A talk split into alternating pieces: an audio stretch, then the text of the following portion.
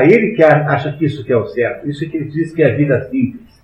Não é? E o Liev faz exatamente a mesma coisa aqui na história. Coisas que o Tolstói deve ter feito também na sua vida real. Sem saber porquê, sentiu no meio do trabalho uma agradável sensação de frescura nos ombros ardentes e suaves. É, frescura aqui no sentido positivo da palavra, Olhou para o céu enquanto afiavam as coisas. Formaram-se uma nuvem baixa, pesada, e caíam grandes gotas de chuva. Alguns ceifeiros puseram-nos cafetando as costas. Outros, como Liege, limitaram-se a encolher alegremente os ombros perante a agradável frescor da chuva. Ceifaram franja após franja. Algumas eram grandes, outras curtas, umas de erva de boa qualidade, outras de erva má. Liege perdeu noção do tempo, não sabia se tarde ou cedo. Na sua tarefa, operar-se agora uma mudança que lhe dava grande prazer. Durante o trabalho, havia momentos em que se esquecia do que estava fazendo e procurava esmerar-se. Sentia a responsabilidade da tarefa e a franja saía pior. O jovem proprietário acredita que as reformas agrárias da Europa não funcionariam na Rússia, por causa da cultura única e da personalidade do camponês russo. E ele visita Dolly. Ela tenta entender o que havia acontecido entre ele e sua irmã Kitty. Ele fala com sinceridade, contra o episódio da rejeição. Mas quando ele percebe falsidade no comportamento de Dolly para com os próprios filhos, ele se retrai. E ele decide esquecer Kitty e considera a possibilidade de um casamento com uma camponesa. No entanto, quando ele vê Kitty de relance numa carruagem, percebe que ainda ama. Em São Petersburgo, Karen recusa-se a se separar de Ana. Ele insiste na manutenção da relação, mesmo de fachada, e ameaça com a retirada do menino Sergei, se ela continuar o caso com Vronsky. É, Sergei é Sérgio, né? Em, em, em russo, né? e é um nome comum. Né? Temos aqui o nosso Sergei também, aqui no Brasil, é uma figura lamentável, então, aquele roqueiro de 80 anos que tem aqui, lembra do Serguei? Temos o nosso Serguei aqui local, que é o filho de uns 80 anos metido a roqueiro. Vocês nunca viram o Serguei na vida? É uma, é uma criatura fantasmagórica. Assim, tá? Muito bem. Então, o, o, faz o, o, a Karen faz todo o possível para manter aquela, aquela existência, né? Aquela existência. Alexei Alexandrovich, que exige estudo de mim, desejo nunca me encontrar aqui com esse homem e que te conduza de tal sorte que nem o mundo nem os criados possam criticar-te. Desejo que deixes de ver esse homem. Acho que não peço muito. E, em compensação, desfrutarás dos direitos de esposa honrada, sem teres cumprido os teus deveres. Quer dizer, não precisa dormir com ele, entendeu? Entenderam o que significa isso? É tudo quanto tenho a dizer-te. E agora, adeus. Não janto em casa. Karen levantou-se, dirigindo-se à porta. Ana levantou-se também. Alexei Alexandrovich, inclinando-se em silêncio, deixou-a passar. Parece fora de propósito a proposta que o marido faz a Ana. O que, que o marido está querendo resolver mais, antes de qualquer outra coisa? O quê? É, mas o que, é a vida dele? As, as, as, a sua imagem social. Não é? Por exemplo, o marido está preocupado em saber o que, é que vão pensar de uma pessoa com o seu nível de hierarquia, cuja mulher fica por aí nas festinhas da Betsy, namorando o Brodsky. Não é isso? Né? Na, na, naqueles, naquelas festinhas, não, não entendo na festinha da Betsy como uma coisa. Não é um negócio, não é uma rave. Tá? Por favor. Mas são festinhas, digamos assim, frequentadas assim, por pessoas é, de uma certa liberalidade social, não é? Não, é, não são festinhas ortodoxas. E, e, aí o, o que quer o, o, o, o Karine resolver é isso, ele quer que as aparências permaneçam é, mantidas, não é? E ele, portanto, quer que a mulher pare de ver o amante e que se comporte de modo socialmente adequado. É isso que ele quer. Não é? Muito bem. Isso parece que vai funcionar? Não vai funcionar. Muito bem. Continuamos, por favor. Ana continua a ver Bronsky publicamente. Karine começa a achar a situação intolerável e consulta um advogado sobre a possibilidade de divórcio. Na Rússia, naquela época, divórcios só podiam ser solicitados pela parte ofendida, exigindo ou a confissão da culpa ou o flagrante. Não havia divórcio consensual. É porque a igreja proíbe divórcio não há, não há divórcio consensual na igreja. Como a, a sociedade está muito, é, ainda, é, muito digamos, uh, associada, vinculada com o esquema moral cristão, então não há divórcio possível. Como é, aliás, é até no Brasil até há pouco tempo, até 70 e pouco, 80, sei lá quanto, não, também não havia divórcio aqui. Tá? Também não havia. Havia o disquite, que era uma outra coisa, né? que era uma fórmula muito limitadora de separação. Mas divórcio no Brasil é muito mais. Até aqui também não havia. Não é? Não. Karenin força a mulher a entregar cartas escritas sobre Bronsky para usar como prova numa ação litigiosa.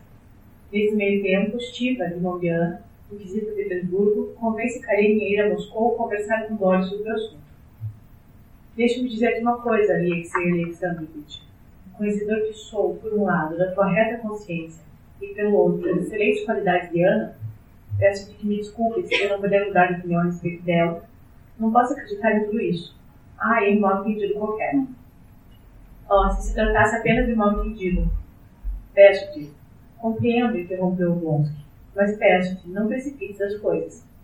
Não as precipitarei de maneira alguma, disse friamente Alexei Alexandrovich. Nesses assuntos a ninguém podemos pedir conselho. Estou firmemente resolvido. É terrível, exclamou Blonsky, suspirando. E foi uma coisa, Alexei Alexandrovich. Peço-te que o faças, disse pelo que depreendo, ainda não regresso o divórcio. Antes de o fazeres, fala com minha mulher. Estima Ana como se fosse sua irmã. É tua amiga, e além disso, uma mulher excepcional. Por amor de Deus, vai falar com ela. Faz-me esse favor, peço. Agora inverteram os papéis, né? Porque no começo da história, é a Ana quem conversa com a Dália para impedir que a Dália se divorcie do Oblonsky. E agora o Oblonsky pede que a, o, o, o Karenin converse com a Dária sobre esse assunto, para que ela impeça outro divórcio. É, houve uma modificação nas posições aí. Em Moscou, Dória tenta convencer Karenin a abandonar os planos de separação. Espere, não deve fazer a desgraça dela.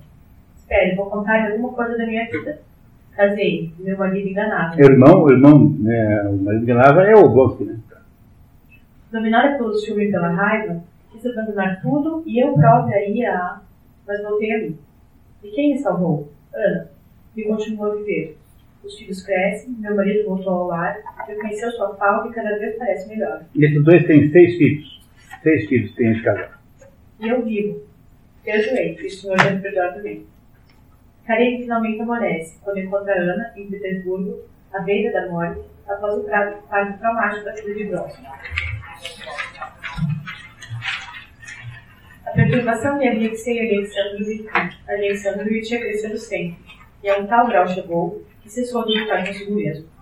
De súbito percebeu que aquela sensação era um estado de espírito beatífico que lhe proporcionava uma nova felicidade, felicidade que nunca experimentara antes não acreditara que a doutrina cristã, que toda a vida quisera seguir, ordenava que perdoasse aos inimigos e os amasse. E eis que um estranho sentimento de amor e perdão me inundava a alma. Ajoelhado junto da cama, a testa apoiada contra esse braço que escaldava de febre e queimava através da camisa de noite, soluçado como uma criança. Ana debruçou-se para ele, envolveu no seu braço a cabeça calma do marido e ergueu os olhos, um desafio é, a doença que a Ana tem é um negócio chamado febre puerperal, como é que é? Puerperal, que é uma, uma febre que acontece após o parto, não é isso? Você não quer explicar? É ele, eu bem sabia. E agora adeus, adeus a todos. Lá vem outra vez. Por que você vai embora? Tira-me essas peles de cima. O médico voltou a deitá-la suavemente nos travesseiros tendo cuidado de cobrir os braços e os ombros. Ana deixou que deitasse sem resistência, olhar fixo diante de si. Lembra-te de uma coisa, só precisava do teu perdão, não peço mais nada. Por que não vem ele? Continuou, voltada para a porta que estava banco. Aproxima-te, aproxima-te. Dá-lhe a mão. Joska aproximou-se do leito e a operana voltou a tapar o rosto com as mãos. Destapa o rosto e olha para ele. É um santo, disse Ana. Anda, destaca o rosto, destaca o rosto, repeti irritado. Alexei Alexandrovich, destaca o rosto, quero vê-lo. Karenin retirou as mãos de bronze, sem poder conter as lágrimas que lhe saltavam dos olhos. Graças a Deus, graças a Deus, exclamou Ana. Agora tudo está arranjado. Só quero esticar um pouco as pernas. Assim, assim estou muito bem. Que feias são essas flores, não parecem violetas. Continuou, apontando para o papel que forrava as paredes do quarto. Meu Deus, meu Deus, quando acabará isso? Morfina, doutor, morfina. Oh, meu Deus, meu Deus. O médico assistente e os demais que a viram disseram que se tratava de uma febre corporal, que em 99% dos casos é mortal. Ana passou todo o dia com febre, delirando e em estado de inconsciência. À meia-noite perdeu os sentidos e o pulso quase não batia. Ou seja, a Ana Carente está à beira da morte. E estão junto dela tanto o marido quanto o amante, pai da criança a que ela deu à luz. E não há aqui nenhuma situação de conflito entre eles, né? Ao contrário, há uma situação de, digamos, uma certa sintonia produzida pela proximidade da morte em que ela, em que ela está. Ao lado da cama da mulher, Karine perdoa Bronsky, que, envergonhado ante a magnanimidade de Karine, tenta suicídio com uma pistola. Não morre, mas fere-se gravemente. Que estupidez! Farei o tiro. Ana se recupera do parto de uma menina, Ana, Anne. No entanto, apesar de seu marido ter perdoado e se ter mesmo afeiçoado no bebê, Ana não suporta a vida com Karine. A menina tem o mesmo nome da mãe, né? Podia chamar Júnior. A gente, né, a gente não, faz, não usa isso aqui no Brasil, embora conheça um caso famoso aí de uma moça chamada Júnior, que é a Sandy Júnior. Né, né, agora, de modo geral, não se coloca na filha nenhuma espécie de menção ao, ao né, né, uma menção ao, ao, a esse fato. Né? Não se dá, de modo geral, aqui também o nome da menina é igual ao nome da mãe, não é uma coisa comum aqui no Brasil, que se faz com os meninos. Ouvi dizer que as mulheres amam os homens até nos seus vícios, principiou Ana, de repente. Pois eu, pelo contrário, odeio na virtude. Não posso viver com ele. Compreendê-lo é algo que atua sobre mim fisicamente e me faz perder o domínio de mim mesmo. É-me impossível, completamente impossível viver com ele. Que ia eu de fazer? Era desgraçado e pensava não ser possível vir a ser mais do que já era. Não podia sequer imaginar que sofro agora. Apesar de saber que é um homem bom e virtuoso, odeio. Odeio pela sua própria magnanimidade. Nada me resta então, senão, quis dizer, a morte. Mas tia Tony Arkadievich não a deixou concluir. Ou seja, ela, na medida em que o marido é bom, ela tem mais horror ao marido. Né? Se o marido ainda fosse um pouco mal, um pouco canalha, talvez ela tivesse algum apreço por ele. Mas justamente na medida em que ele é magnânimo, é capaz de perdoar né, o homem que roubou a mulher, não é isso? Quem, quem a mulher teve filho, é, quanto mais ele parece bom, mais ela o detesta. Não é? Parece que a bondade do marido é como se fosse uma ofensa pessoal a ela. E ela, portanto, apesar de ter passado por toda essa experiência traumática, continua com a impossibilidade de morar com o marido, né? viver com o marido na mesma casa. Quando Ana fica sabendo que Vronsky, que quer esquecê-la, prestes a ser transferido para um posto remoto em Tashkent, Tashkent fica numa província distante e é o cenário da obra Pavilhões Cacerosos de Alexander Solzhenitsyn. Sim. Fica desesperado. Steve insiste com o cunhado que libere Ana com o divórcio. Ele concorda. No dia seguinte, pela manhã, Betsy foi à casa de Vronsky. Comunicou-lhe que recebera, por intermédio de Stephen Arkadievich, a certeza de que Karine consentia no divórcio e que, portanto, ele podia encontrar-se com Ana. Mas ela não quer. Shiva diz que ele consente em tudo, mas não posso aceitar a sua magnanimidade, tornou Ana, olhando, pensativa, mais para além de Bronsky. Não quero pedir o divórcio. Agora é o mesmo para mim. Só não sei o que ele irá decidir a respeito desse seriódio. Porque ela não quer agora. Agora o marido finalmente concordou. Uhum. Mas ela agora não quer mais o divórcio. Por quê? Bom, saber o que vai acontecer com o menino, se ficaria com o pai ou com a mãe, é uma questão secundária, né? Qual é o principal problema que ela vê no divórcio? Ela não quer dar a ele o gosto de, de, de ter sido magnânimo a esse ponto. Quer dizer, ela não quer, não quer dar ao marido o mérito é, de ter consentido isso com essa grandiosidade. Não é? Quer dizer, ela acha, de alguma maneira, que é uma ofensa pessoal para ela né, ser tratada com essa magnanimidade como se trata uma pessoa pobre, uma pessoa é, com. Não é isso? Você. É aquele negócio, né? O sujeito me deu isso porque ele me acha que eu sou porcaria, porque eu sou menos, porque eu não sou nada, porque eu não valho nada. Ou seja, ela acha que é uma coisa ofensiva ser tratado com tamanho, com tamanha grandeza. E é por isso que ela não quer mais, porque ela acha isso errado, né? não, não suporta, o seu orgulho não suporta a possibilidade dessa situação. Não parece uma coisa um pouco. Parece uma coisa estranha, né? No entanto, não é nada incomum que haja pessoas que se comportem desse jeito. Ela não quer por razões de orgulho pessoal. Ela não quer, não aceita. Muito bem, o que vai acontecer saberemos em seguida. Jones decide não aceitar o posto em Tashkent perde a exoneração do exército e o casal foge para a Europa, abandonando estereótipo com o pai. A situação civil do casal é completamente irregular. Pronto, agora esses dois então resolvem, já que não tem, ela não aceita o divórcio, ele pede demissão do exército, na verdade ele já havia pedido, ele já havia recusado um outro posto anteriormente, não está no resumo, já havia recusado uma vez. Agora recusa a segunda vez, parece aos seus superiores que ele é um sujeito, digamos, de, de difícil trato, ele simplesmente pede demissão do exército, ele não precisa daquele negócio, porque afinal ele, ele vive das próprias propriedades e vai embora, pega a mulher, aí deixa o filho com o filho deixa com o marido, e os dois vão para a Europa. Vocês acharão estranho um russo que vai para a Europa, mas para um russo, né, ele não vive na Europa. O russo tem aquele problema existencial de saber se ele é asiático ou se ele é europeu. Um polonês não tem esse problema, um ucraniano não tem esse problema. Mas o russo tem, porque a Rússia é um país asiático, de última análise. É difícil para um russo saber quem ele é. Complicado isso. Muito bem. Continuar. Enquanto isso, Shiva continua trabalhando nos bastidores e consegue um encontro entre Lieve e Kitty, e resultaria em casamento. Quatro dias antes do casamento, Lieve tem a seguinte conversa com o sacerdote.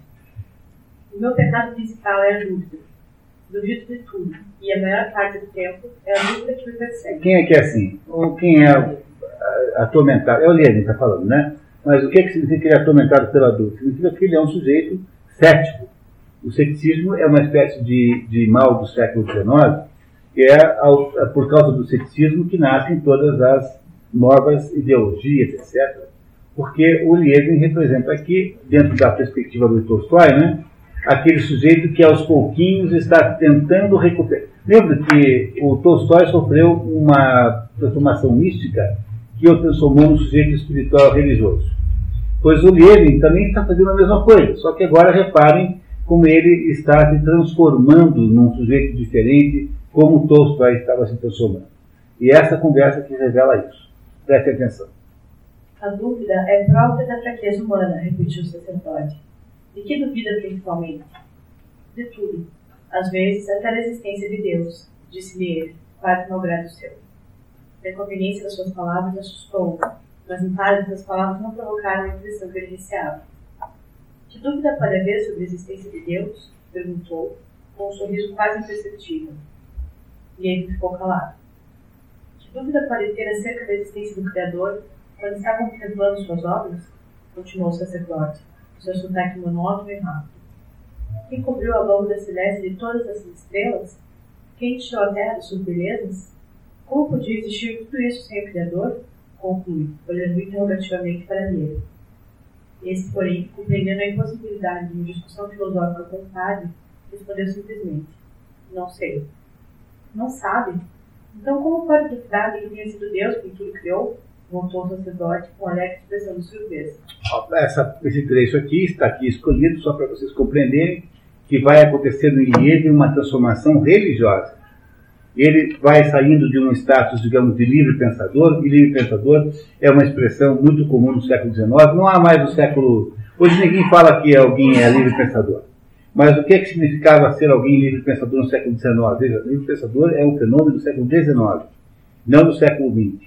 Um livre pensador é alguém que é anti, anti-religioso, é alguém que é anti-tradicionalista, uh, alguém que duvida das, dos princípios que conduzem a sociedade, digamos assim.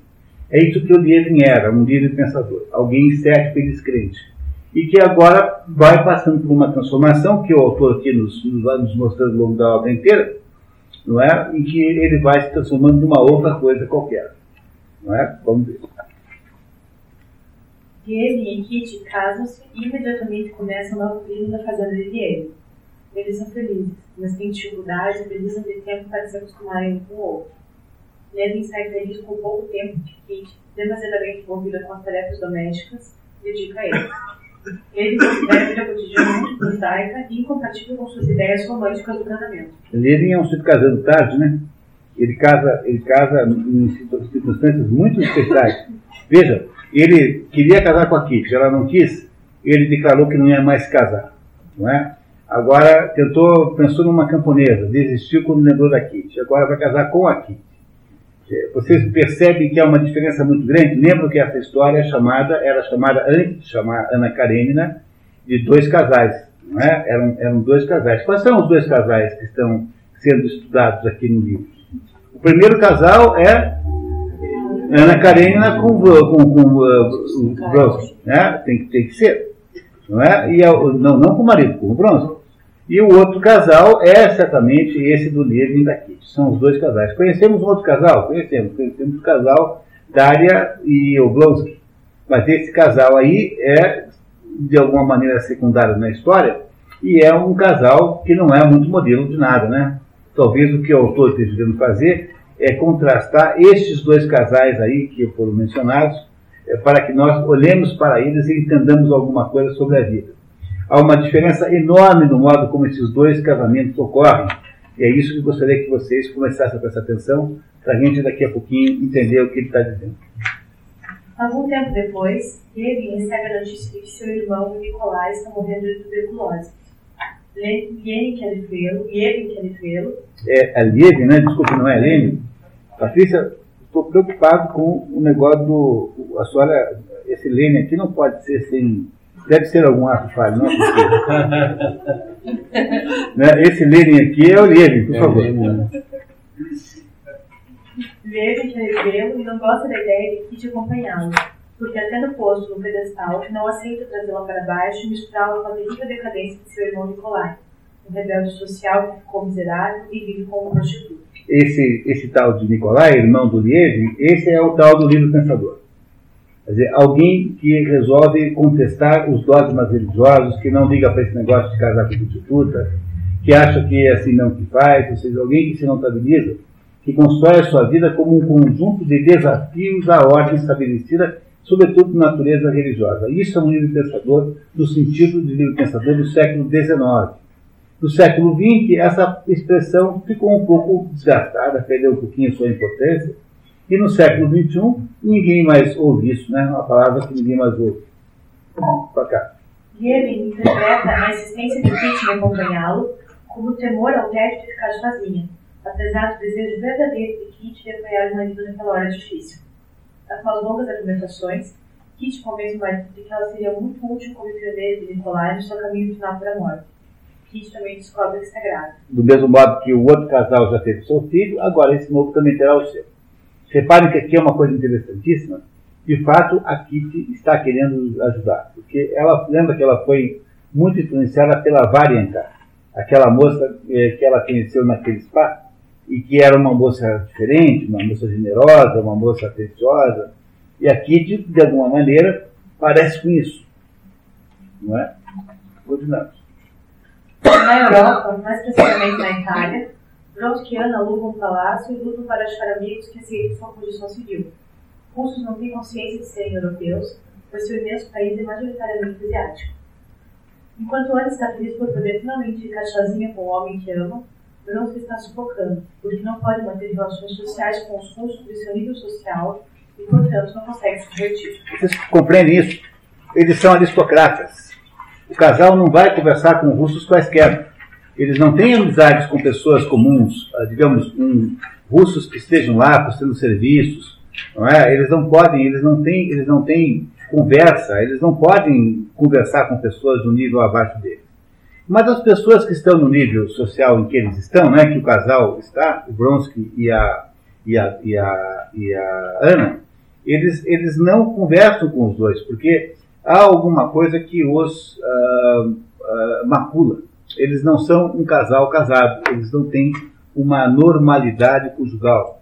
Portanto, os russos da mesma, do mesmo padrão social dos dois, do Vronsky e Itarana, não querem conversar com os dois. Eles não têm acesso social a essas pessoas, porque de alguma maneira essas pessoas estão, uh, os veem como, uh, digamos, pelo menos como delinquentes uh, sociais. Eles não têm possibilidade de conversa. E esse é o problema maior de todos agora, que começa quando os dois tentam, então, transformar sua relação conjugal numa relação normal. Quanto a Bronze, embora visse realizar os desejos que por tanto tempo acalentara, não era completamente feliz. Eterno equívoco de quanto julgam a felicidade, a satisfação de todos os desejos, também ele apenas obtiver umas poucas parcelas da aventura que o sonhara.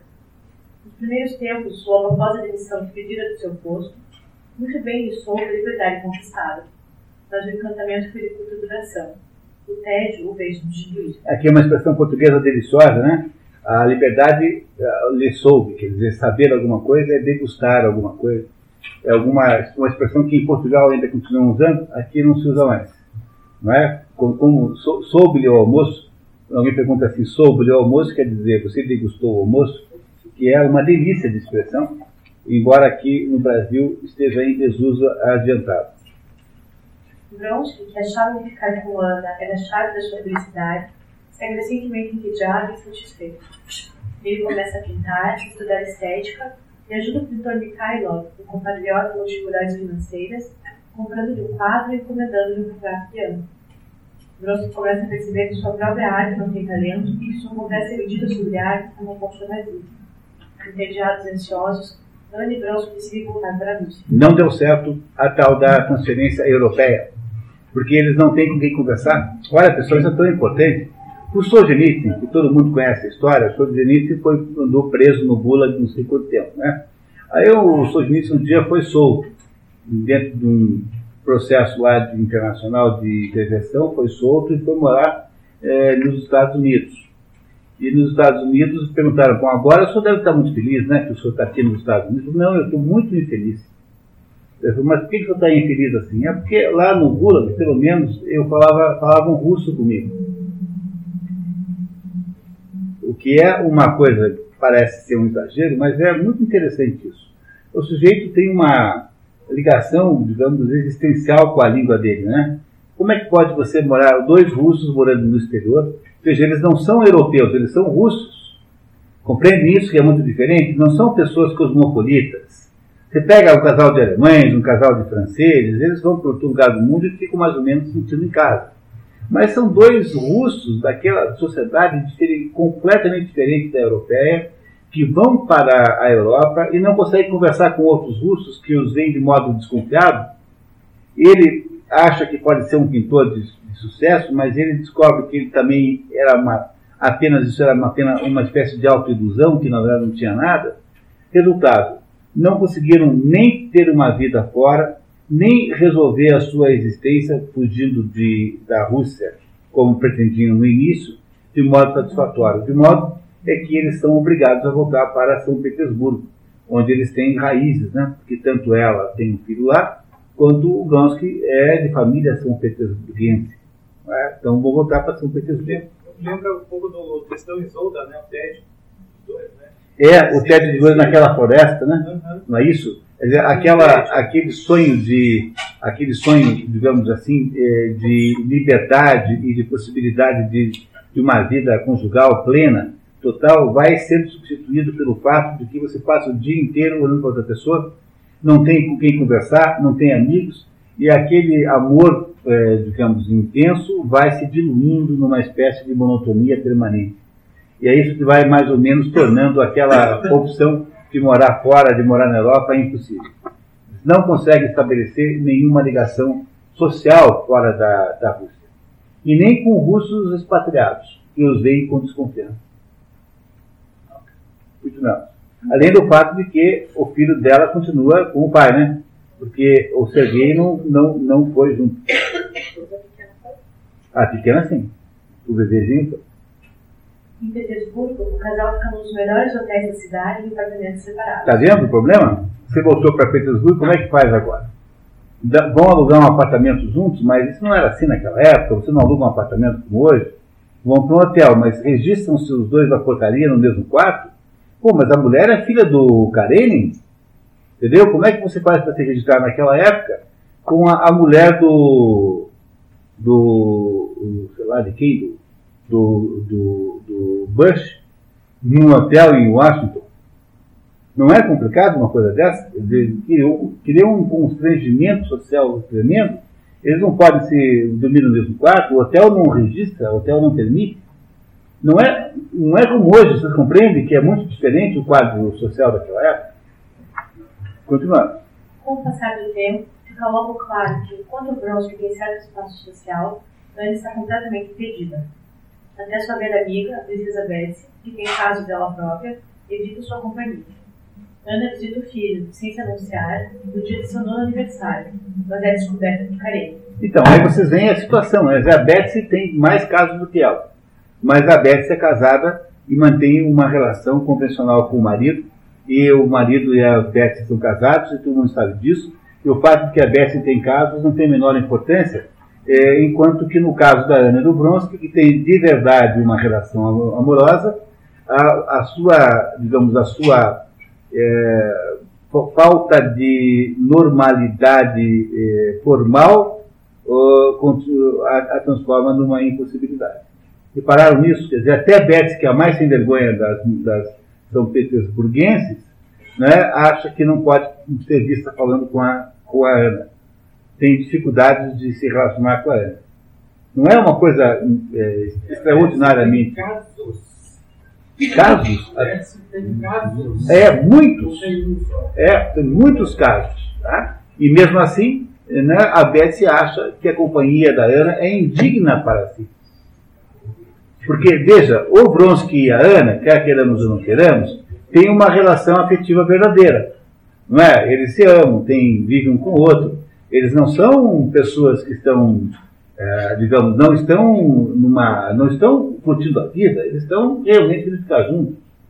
No entanto, a Betsy tem casos com os quais ela se diverte, ela apenas faz isso para se divertir. No entanto, parece para a sociedade de São Petersburgo melhor o esquema da Betsy do que o esquema da Ana. E é por isso que a Ana não consegue nenhum espaço social. A Betsy não, a, o marido não. O Bronsky, por, pelo fato de ele não ter é, abandonado nenhuma mulher, dizer, o fato de ele ser solteiro, quando acontece, o Bronsky ainda tem um certo espaço, consegue conviver com os outros homens, né? Não é, não é isso? Os outros homens não, não levariam isso tão a sério como as mulheres levariam. As mulheres é que são as provavelmente muito mais ofendidas com ela do que, do que os homens. Não é? No entanto, ela não. Ela está completamente impedida socialmente. Ora, para uma mulher dessa, como, como a Ana, que é uma mulher glamurosa, uma mulher bonita, uma mulher no auge da sua beleza, esse impedimento social é uma coisa grave ou uma coisa sem maior importância? É uma coisa grave, né? Uma coisa grave. Vamos ver como vai. Ana, desesperada por reassumir pelo menos parte de sua antiga posição social, decide ir a um teatro, onde toda a sociedade petersburguense estaria presente. Bronski implora ela que não vá, mas não consegue explicar por que ela não deveria ir. Porque ele não consegue dizer para a mulher que aquilo é uma espécie de agressão social. Ele não consegue explicar para a mulher dele que, que ela vai fazer um ato de desafio da sociedade de São Petersburgo. E é difícil contar isso para sua mulher. Como é que você conta para sua mulher isso? Parece que você está do lado da sociedade contra ela. Ele, não é que ele não saiba dizer, é, que ele não saiba disso. Ele não consegue contar porque é dificilmente, é terrivelmente difícil contar isso para sua própria mulher. E olha, você não pode ir porque você, ninguém gosta de você. Todo mundo querendo, é, ninguém está querendo receber você. Você está sendo agredido. É muito difícil contar isso, né? No entanto, ele não é capaz de contar para ela isso. Né? Repare. Vais realmente ao teatro? Perguntou ele, evitando-lhe olhar. Por que me perguntas com estar assustado? Tornou-lhe ela, zangada com o fato de ele não olhar. Não sei por que não ir. Dizia que não compreendera o que ele quisera dizer. Evidentemente não há nenhuma razão para isso, voltou ele, franzindo os sobrancelhas. É essa a minha opinião, volveu-lhe ela, fingindo não dar com a ironia da resposta. e sempre sereno, e a torcendo tranquilamente o punho alto da lua perfumada. Ana, por amor de Deus, que tens tu? articulou ele, procurando como que acordá-lo, tal qual outrora tentara fazê-lo o seu próprio marido. Não percebo o que queres de mim. Sabes muito bem que não podes ir à ópera. Por quê? Não vou sozinha. A princesa Barbara, que mudar de vestido, irá comigo. Bronze encolheu os ombros, desanimado. Pois não sabes que, quis ele dizer. No teatro, Ana é esnobada publicamente por suas antigas amigas, uma delas fazendo-se indignada com sua presença e abandonando teatralmente o espetáculo. Ao fixar o binóculo nos espectadores que ocupavam esse camarote, Bronze reconheceu Oscar Tassel, cuja casa tanto ele como Ana tinham frequentado outrora. De pé, de costas para Ana, a senhora Cartaça, pequenina e delgada, punha um abrigo de pele que o marido oferecia. Estava pálida, enojada, parecia falar animadamente. O marido, um indivíduo possante e calmo, fazia o possível por sossegá-la, voltando-se a cada passo para o camarote de Ana. A mulher abandonara o camarote, mas o marido ficara para trás, procurando olhar de Ana, na intenção de cumprimentar. Esta, porém, voltava-lhe as costas sucessivamente, entretida a conversar com o Yashvi, de cabeça raspada toda inclinada para ela. Cartaço disse obrigado a sair, sem poder cumprimentá-la, e o camarote ficou vazio. Então, não é uma situação complicada essa? Imaginou a hora que você percebe que uma família importante de São Petersburgo é, saiu do, da sala porque Ana estava presente? Não é uma coisa terrível um negócio desse? Imagine na prática. Que coisa mais constrangedora, né? Coisa mais difícil.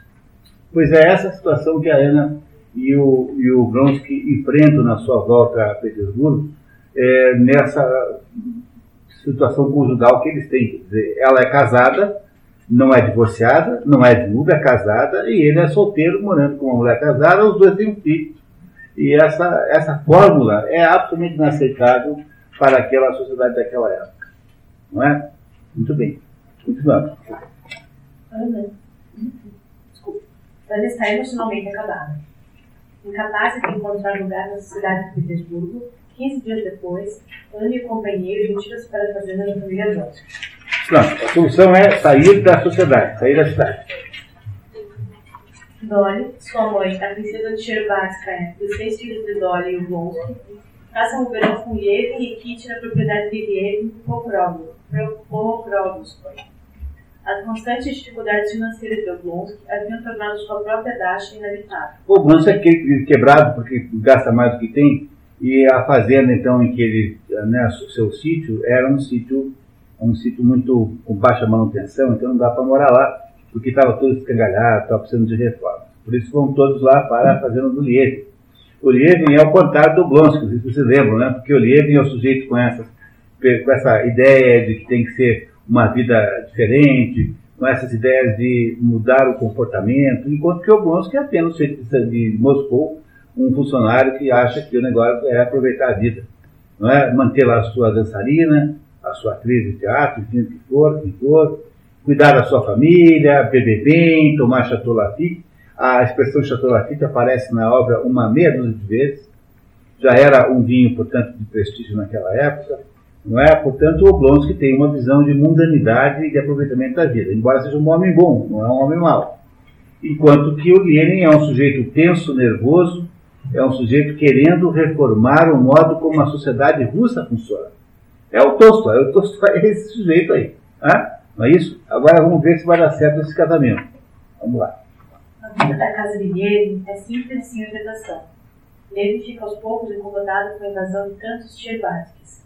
Vilha toda a situação, até que um dos visitantes, Vassin Kavizlovski, trazido por Blonsky, flerta abertamente com Kitty, que estava, estava grávida. Então, na hora que o sujeito, porque pode ser que em Moscou e São Petersburgo não seja uma coisa indelicada alguém flertar com uma mulher casada, nem sem intenções maiores, mas apenas a título de criar um clima assim, digamos, erótico, né? O ele não acha isso erótico, não gostou nada dessa história, não é? Muito bem. Lenin tem uma crise de ciúmes e expulsa Wisłowski, que se muda para a propriedade de Ana, e Bronsky, Jerry Bronsky e Rodviejinskoy, nos vídeos. Tá certo. Dolly também vai visitar a cunhada na propriedade de Bronsky. O, o contraste entre a vida simples e aristocrática dos Lenin e a vida luxuriosa dos Bronskys impressionou muito Dória, incapaz de acompanhar o luxo das vestimentas de Ana ou as extravagâncias de Bronze. Nem tudo vai bem entre Ana e Bronze. Dória detalha o comportamento precioso de Ana quando ela fecha os olhos ao referir-se às suas dificuldades sociais, à sua situação. Isto é, o de forte, sabe que a única mulher que se dignou visitar em São Petersburgo foi Svietskaya. Conhece, não é verdade? Se é o fundo, ela foi uma de caveira que existe. No fundo, a mulher mais depravada que existe. Enganou o marido da maneira mais indigna com Dushkevich. Pois bem, Beth deu a entender que não me podia continuar a visitar enquanto a minha situação não estivesse regularizada. Não pense se estão fazendo comparações entre vocês duas. Foi uma simples maledicência. Então, o que foi que ele disse? Então, a, a Dária vai lá conversar com ela né, sobre a situação dela, e ela diz, olha, a minha situação é muito ruim, porque a única pessoa que foi me visitar em São Petersburgo foi a, foi a Betsy, e ainda por cima, veio aqui me dar uma lição de moral, é logo a Betsy que fez umas maiores barbaridades, la femme la plus dépravée que existe, né, mais depravada que possa existir, e veio aqui dizer que eu sou indigna da companhia dela, ou seja, que eu não posso mais, ela não pode mais ser vista comigo.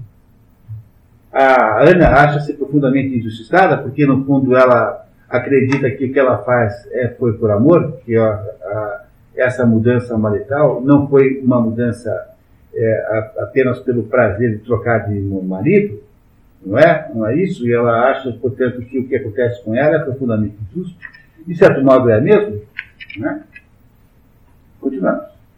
Bronze pega Dolly e convence a Ana a se separar do marido para que eles possam casar-se e viver uma vida normal. Amanhã podemos vir a ter um filho, continuou ele. Mas por lei será Karine, e não apesará nem o meu sobrenome nem os meus bens. Por mais felizes que sejamos de família e por mais filhos que tenhamos, entre nós não haverá qualquer laço de união. As crianças chamam-se Karine. Compreendo que é venenoso e terrível nessa situação?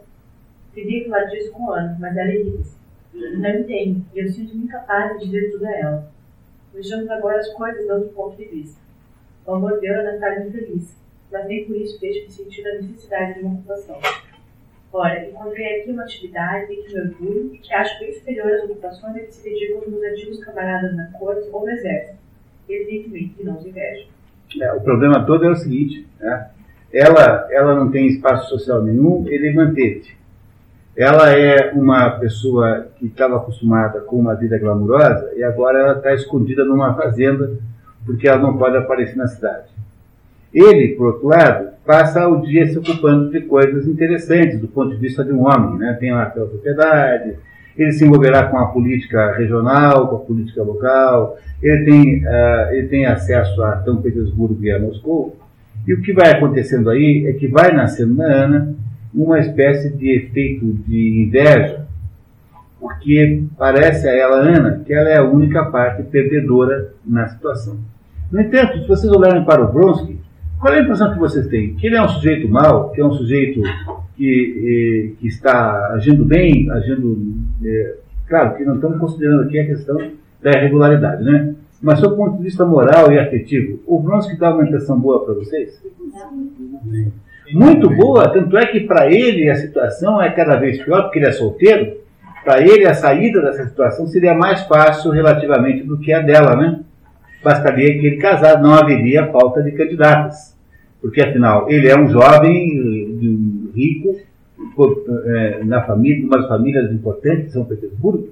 Qual seria a dificuldade do Vronsky arrumar uma mulher?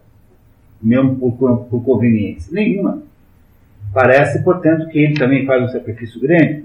No entanto, a Ana Karenina não tem muito, muito apreço por isso. Ele está preocupado em colocar os, o nome dos seus filhos, o nome dele nos seus filhos. Veja, reparem que aqui no mapa das personagens, o nome da Anne não é, não é Vronskaya. A Anne é, chama-se Ana Alexiovna, que é o nome dele, Alexei, né? Karenina, a meninazinha, que é filha de Vronsky, da qual se tem nenhuma dúvida disso, não pode ter o nome do Vronsky, porque ele não consegue registrar uma criança de uma mulher casada. Vocês compreenderam que o cartório não, não, não, não, não aceita o registro de uma criança é, de uma mulher casada com um nome diferente do marido? Não é? Dizer, não, ou a própria filha dele, que já existe a Anne, já é, já é uma menina é, que é, já se atribui a, a, ao, ao, ao Karenin, e não a ele. É uma situação muito difícil essa, não parece a vocês? Não julgue pelo mundo moderno, essa, uma coisa dessa não aconteceria hoje em dia, mas se você considerar transportar-se para aquela época, é uma situação muito difícil. Mas, continuamos. Dolly toca no assunto, mas Ana não parece convencida. Ao mesmo tempo, Ana está cada vez mais acostumado de Bronsky e não consegue suportar nem as pequenas ausências dele. Quando ele parte por alguns dias para acompanhar as eleições provinciais, James, a combinação de suas suspeitas ciumentas e o tédio que vive, a convence de que eles deveriam se casar para evitar que ele parte. Ela escreve a Karen e parte com o marido para Moscou. Vão para Moscou para tentar agora conseguir o divórcio do Karenin e aí regularizar a sua situação. Os Lievins também estão em Moscou para o internamento preparado de Kitty.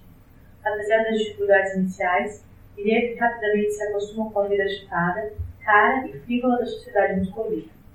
Começa a acompanhar Steve a um clube de cavaleiros, os passatempos são jogo e bebida. No estilo inglês, né? Clube de cavaleiros no estilo inglês. No clube, Steve apresenta Liev a Bronsky. Liev e Steve visitam Ana, que passa seu tempo cuidando de uma menina inglesa órfã. Liev sente desconfortável na visita, mas Ana, rápida, o controla com sua mágica. Mais tarde, quando ele relata a Kitty onde estado, ela o acusa de ter se apaixonado por Ana. Quando o casal se reconcilia, conclui que Moscou exerce um efeito negativo sobre ele. Ana fica envergonhada de fazer os homens que a visitam se apaixonarem por ela, não consegue entender como ela pode atrair um homem como ele, tem uma jovem e bonita esposa recente, e ao mesmo tempo não consegue atrair Bronsky do modo como ela gostaria. A relação de Ana e Bronsky está sob crescente tensão, enquanto ele pode frequentar livremente a sociedade e gasta tempo considerável nisso, ela está cortada de todas as suas conexões sociais prévias. Apaixonada pela bebê Anne por sua crescente amargura, tédio e ciúme, ela tende a discutir com o marido. O uso de morfina para dormir, hábito iniciado na fazenda, transforma-se em dependência certamente morfina naquela época não era uma droga proibida como é hoje, né? Isso, isso é, aconteceu com várias drogas. No tempo, em 1960, tomar LSD não era proibido. Claro que há um famoso uh, psicólogo da Universidade de Harvard, chamado, uh, uh, chamado não, Timothy Leary, que fazia experiências é, livres com isso, dava, dava LSD para. LSD é tirado do cogumelo, é aquele negócio do chá de cogumelo do Juan Marcos, né? dava da droga para os, os alunos experimentarem para fazer, para fazer relatos depois de experiências de uso da droga. É, era tão forte isso que o Aldous Huxley escreveu um livro chamado The Doors of Perception, de onde, aliás, sai o nome desse grupo de rock chamado The Doors. The Doors é uma homenagem ao livro The Doors of Perception, do Aldous Huxley, que era nada mais nada menos do que o relato pessoal de Aldous Huxley das, das experiências que ele fez pessoalmente com o consumo de LSD. É? Era, tudo isso era permitido. É? Estamos falando da década de 60, não havia proibição do LSD, não era uma droga proibida. Certamente era o caso da morfina aqui também nessa época, ou pelo menos tolerado. Né? Após longo e difícil trabalho de parto, Kit dá luz ao menino, Dmitry seria apelidado de Mitchell. Ele está simultaneamente comovido e horrorizado pela visão do bebê. Ele ficou olhando para o filho, procurando debalde na alma indício de sentimento paternal. Apenas sentia repugnância. Todavia, quando viu aqueles bracinhos delgados, aqueles pezinhos cor de safrão, cujos dedos gordos se afastavam dos outros, e notou que a parteira abria aqueles bracinhos que se mexiam como molas para enfiar-lhes as mangas da camisola de linho Sentiu uma tal piedade por aquela criaturinha e teve tanto medo que a mulher magoasse que segurou a mão dela. Shiva visita Karen para pedir-lhe apoio na sua reivindicação de posto na comissão das agências reunidas de crédito mútuo das estradas do ferro do sul. É, alguma, alguma sinecura estatal, né? Nós estamos falando, nós estamos falando de, um, de um país estatal, né? Tudo é estatal. Durante a visita, insiste mais uma vez em que ele deu o divórcio a Ana. Ela espera tudo da tua grandeza ideal, apenas pede e suplica uma coisa, que livre da situação intolerável que se encontra. Já não pede filho. Alexei Alexandrovich, tu és um homem de bom coração. põe por momentos no lugar dela. O divórcio para ela é uma questão de vida ou de morte. Se Ju não tivesse se prometido antes, teria conformado com sua situação e viveria no campo. Mas tu prometeste-lhe. Dona escreveu que mudou-se para Moscou. Onde está, vai para seis meses esperando sua decisão, e onde cada encontro paga em para tinha que ser minúsculo. Onde é minúsculo? É. Vai para seis meses esperando a decisão, e onde cada encontro que tem representa para ela como um punhal cravado no peito. É o mesmo que manter um condenado à morte com corda em volta do pescoço, prometendo-lhe ora a morte, ora o indulto. Ficou paixão dela e eu me encarrego de arranjar de maneira. Vou escrúpulos. Vou escrúpulos. Ah, Vou tá? Essas personagens aí falam sempre em francês. Todas as personagens cultas de Dostoiévski falam francês, todos os aristocratas russos falam francês. A mesma coisa acontecia aqui no Brasil, é claro que aqui talvez não se falasse tanto francês, mas quando o Brasil abandonou Portugal em 1822, uh, pulou rapidamente no colo da França e criou então a, a, ideia de que a língua culta estrangeira no Brasil é a língua francesa, de fato ainda é, é a língua da diplomacia brasileira, o, o, o, o passaporte brasileiro não é escrito em inglês, mas em francês, a não ser que tenha mudado isso muito recentemente. Né? Agora está em inglês também. Mas a, a, diplomacia é muito mais próxima do francês do que do inglês. E as personagens, não se fala muito pouco inglês nas, nos livros russos, o que você fala é um pouco de alemão quando se refere à vida profissional concreta, não é? E fala-se francês no âmbito da, da digamos, no âmbito da, da, da aristocracia. Aliás, eu não sei quem foi que me falou, reclamou comigo, um de vocês, ou foi em São Paulo, não mais, dizendo que naquele episódio do, do, do, do bom ali não era russo, né? era, era alemão, aquele episódio do, da Montanha Mágica, em que há finalmente a conversa erótica entre o Hans Castorp e a Cláudia, aquela conversa é feita toda em francês. A Cláudia é russa. Por isso é que eu estou me lembrando, embora o livro seja escrito por um alemão, a Cláudia Schuchat né, é russa e ela uh, conversa, os dois, as duas conversam em francês direto, tendo o tradutor, que aliás é um grande tradutor, Herbert Caro, um grande tradutor, não se dava o trabalho de, de, de, de, traduzir a conversa romântica entre as personagens do francês, porque certamente julgou que o clima da, do francês já era suficientemente claro e esclarecedor do clima daquela relação, do que ele tem toda a razão, afinal de contas as palavras não são tão importantes, como o clima é importante. Mas há absolutamente uma, uma norma de que personagens, digamos, de nível alto social, todos falam francês na, francês na obra de Dostoiévski, na obra de Tolstói, na obra dos grandes romancistas russos do século XIX. Mas agora as decisões de Karenin são orientadas por um cliente da SEI chamado Landon, indicado a ele por Lídia Ivanovna, Lídia Ivanov, né, uma condessa, que exerce grande influência sobre Karenin e contrapõe-se ao grupo liderado por Bessel. Essa Lídia Ivanova, ela é da linhagem espiritualista e ela faz uma contraponto à Betsy, porque a Betsy lidera um grupo farrista, né? né? De gente farrista, gente fútil, gente leve, gente dada casos, né? Que o que faz a Betsy? Ela cria um espaço para que haja não é encontros amorosos, não que vão acontecer ali, ela não é uma dona de um bordel, não, não, não compreendam assim, não é? Mas ela cria um espaço para que haja contatos imediatos do, do de primeiro grau, não é? Não é isso? Agora, essa condessa aqui, não, ela é um tipo mais espiritualista e acha que ela é um contraponto à licenciosidade e à libertinagem da casa da Beth. Há uma luta entre as duas, portanto, as duas estão sempre brigando uma com a outra aparentemente tem uma visão do sono e dá a Karenin uma resposta enigmática, que ele interpreta como contrária à concessão do divórcio. É, e esse sono aí é feito na hora ali que ele está conversando com todo mundo. Está ali todo mundo conversando com o vidente, o vidente parece que está dormindo assim, e, depois ele diz alguma coisa, e o Karenin acha que aquilo é um, uma, uma mensagem para ele não dar o divórcio. Pronto. Novamente está empassada a situação, porque agora é, continua impossível de Bronsky e Ana Karenina regularizarem a sua situação social para que eles possam ter uma vida normal. Ana está cada vez mais enciumada e irracional com relação a Bronsky, de quem ela suspeita que tenha casos. É, casos. E que, e que desconfia. E que desconfia está de acordo. E que? Com os planos da mãe dele para casá-lo com uma rica mulher da sociedade. Os ciúmes enchiam Ana de indignação, e ela, aliás, não fazia outra coisa senão procurar motivos para se indignar culpava Bronsky de tudo que havia de penoso na sua situação.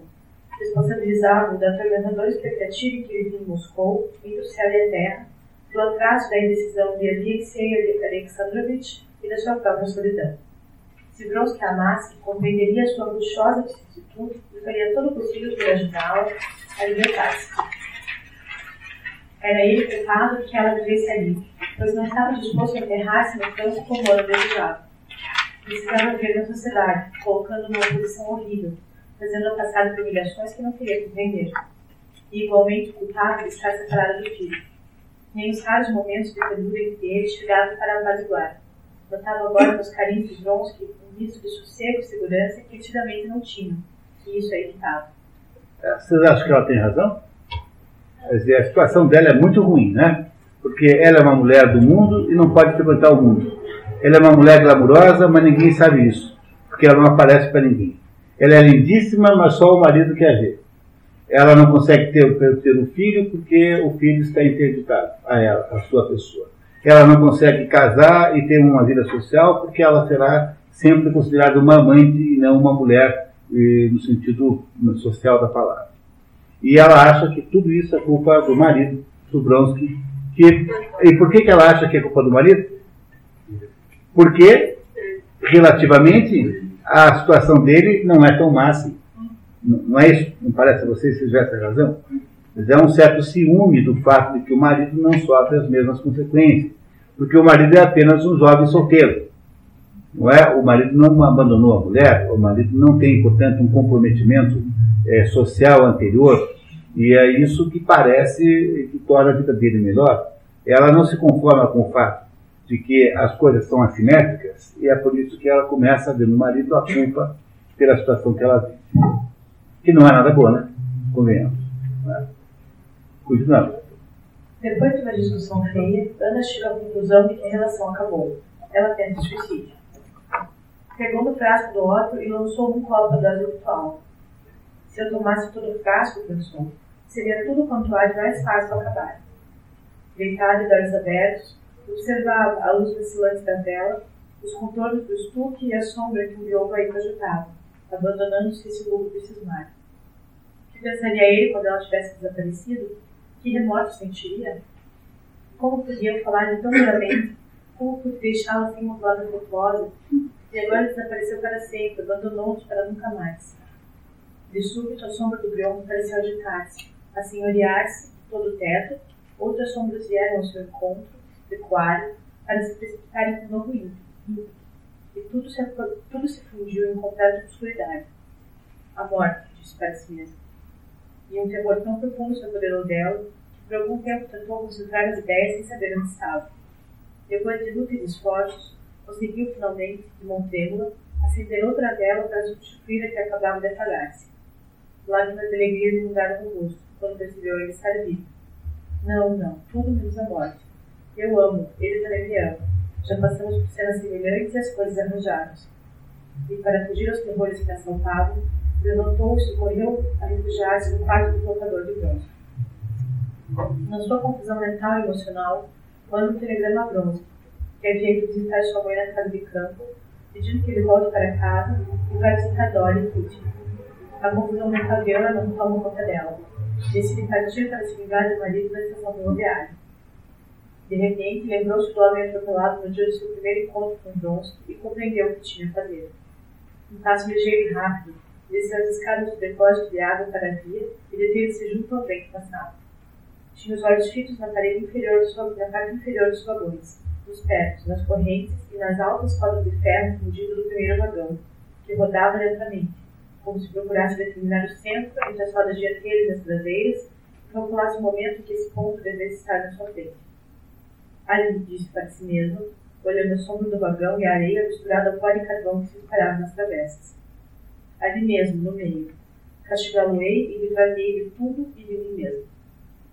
Fiz atirar-se para debaixo do vagão, que nesse momento chegava junto dela.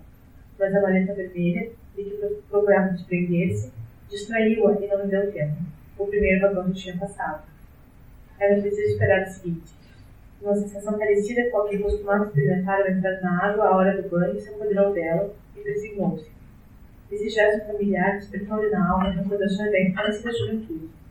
E, subitamente, desvaneceu-se a névoa que tudo cobria, e a vida exibiu-se com medos em todas as suas radiosas alegrias passadas. Não apartava, porém, os olhos do vagão que se aproximava. No momento preciso em que surgiu o espaço entre as rodas, jogou para a vareta vermelha e, afundando a cabeça entre os ombros, atirou-se sobre o vagão, caindo com o corpo em cima das mãos. Depois, com um ligeiro movimento, como se quisesse levantar-se, quedou ajoelhado. Nesse instante sentiu o horror do que fazia. Onde estou eu? Que faço eu? Para quê? Quis retroceder, atirar-se para trás pela cabeça, arrastando de costas. Senhor, meu Deus, perdoa-me tudo, pronunciou, sentindo que lhe era impossível lutar. Um homenzinho resmoneava, martelando os céus por cima dela. E a vela, a luz da qual ela ler o livro da vida com todos os seus tormentos, todas as suas traições e todas as suas dores, resplandeceu de súbito com uma claridade maior do que nunca, alumiando as páginas que até então haviam estado na sombra. Depois acreditou, estremeceu e apagou-se para sempre.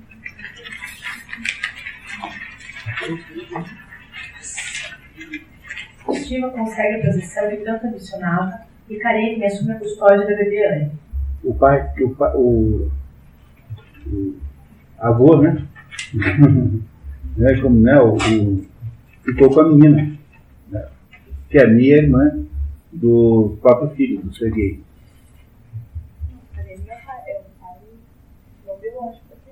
Então, o Serguei, que é o pai, que é filho dele, é meio irmão desse, dessa meninazinha. Né? Um grupo de voluntários russos, incluindo Bronsky, deixa a Rússia para lutar ao lado dos sérvios ortodoxos contra a Turquia é uma espécie de suicídio. Ele vai para uma luta em glória, é, em que a chance dele morrer seria alta, com o objetivo de matar-se também. que não voltará dessa, dessa luta. Enquanto isso, uma tempestade de raios cai sobre a propriedade de Liev quando sua mulher e filhos estão fora de casa, fazendo temer pela segurança da família e fazendo concluir que ele não o admite tanto quanto o Kitty. Além disso, as preocupações da família de Kitty de que um homem tão altruísta como Lieve não se considera cristão também são tratadas quando Lieve, após uma conversa com o camponês, decide que viver do modo estabelecido por Cristo é a única razão para viver a vida. No final do livro, Lieve conclui que há outras religiões não cristãs que são aceitáveis e nada disso impede que a vida possa ser vivida em função do bem. Sim, a única manifestação evidente e indiscutível de divindade está da, da divindade, né? Da divindade está nas leis do bem, expostas ao mundo pela revelação sinto dentro de mim e me identifica, quer queira, quer não, com todos aqueles que, como eu, a se conhecem. É esta congregação de criaturas humanas comungando na mesma criança que se chama igreja. Mas os judeus, os muçulmanos, os budistas, os confucionistas, disse para si mesmo, revisando o ponto delicado Estarão eles entre milhões de homens privados do maior de todos os benefícios, do único que dá sentido à vida? Ora, vejamos, continuou, após alguns instantes de reflexão. Qual é o problema que eu, que eu estou pondo? O das relações das diversas crenças da humanidade com a divindade? É a revelação de Deus no universo, com seus astros e suas nebulosas, que eu pretendo sondar. E é no momento em que me é revelado um saber certo inacessível à razão que eu me obstino e recorrer à lógica. Gostaram da história? Ela é uma história triste, né? Mas o interessante é que a gente não consegue é, chorar no final do livro.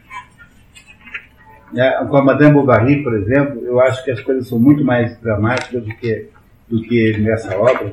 Há situações literárias muito mais dramáticas do que essa. Isso é de pensar, né? Por que será que é, Tolstói não consegue dar a mesma dramaticidade que lhe dá, é, que, que outros autores conseguem dar a mesma situação. É uma situação muito triste essa, né? Assim, né? Vocês topam fazer, um abraço, vocês topam fazer um pequeno, um pequeno resumo aqui, bem pequeno de tudo? tem uma mulher chamada Ana Karenina, casada com um alto funcionário, de quem ela não gosta, que encontra um jovem oficial rico chamado Bronsky.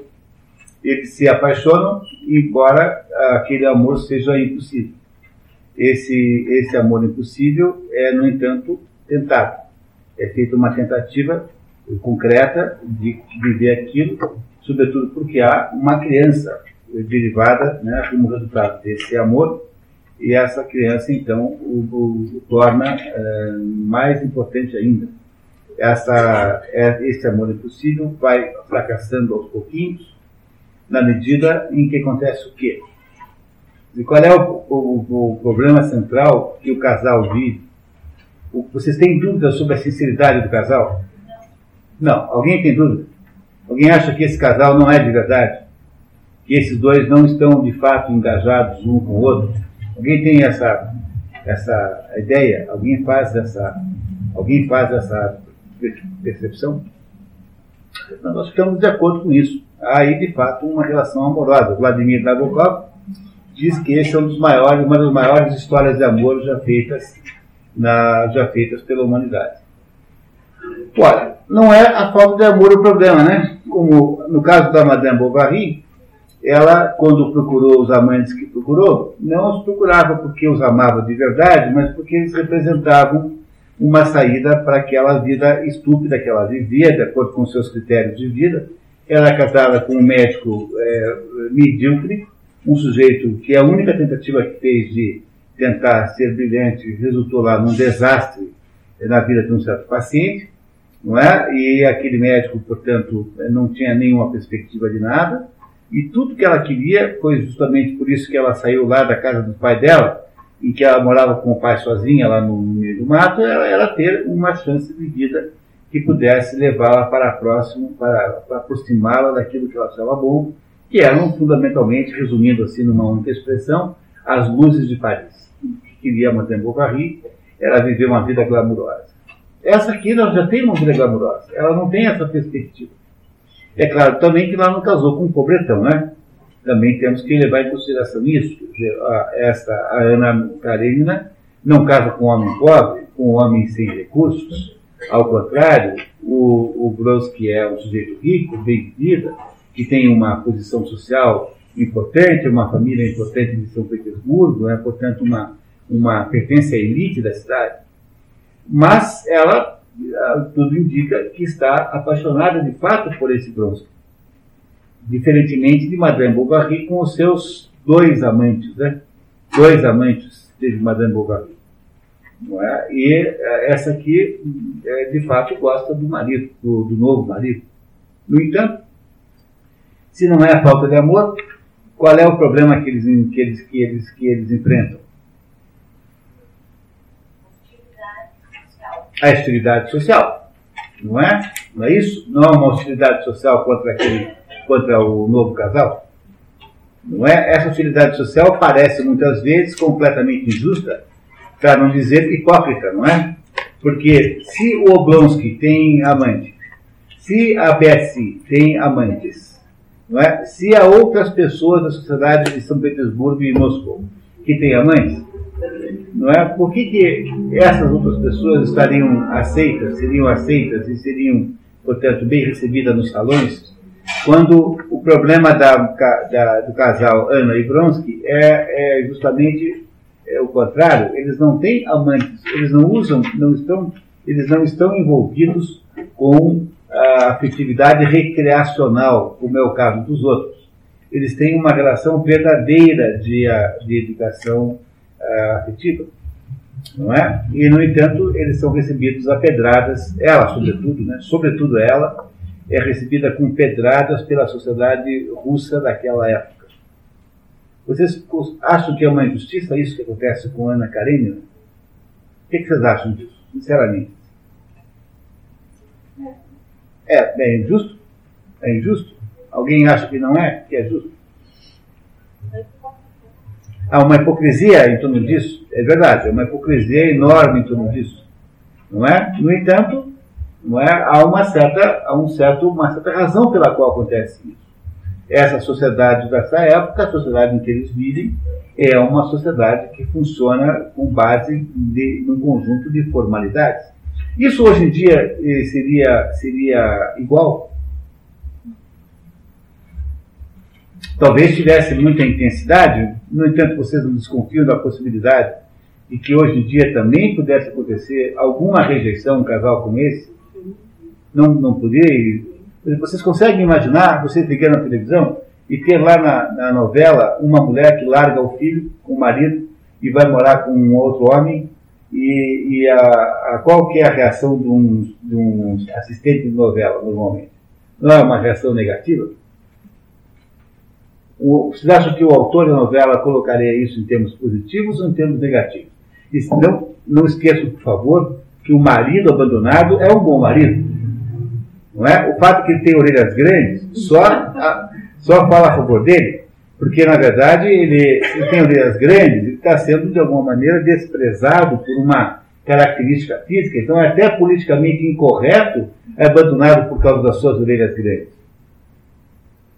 Você acha que um telespectador de uma novela brasileira iria se sentir compadecido de quem? Da Ana ou do marido? Do, do Karenin?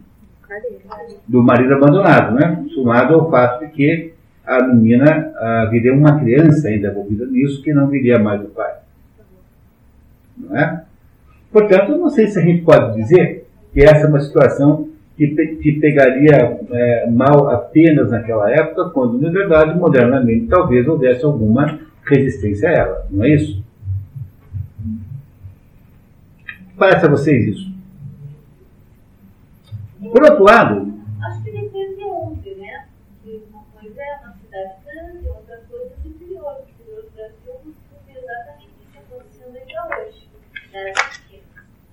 É possível que aconteça. Exatamente assim.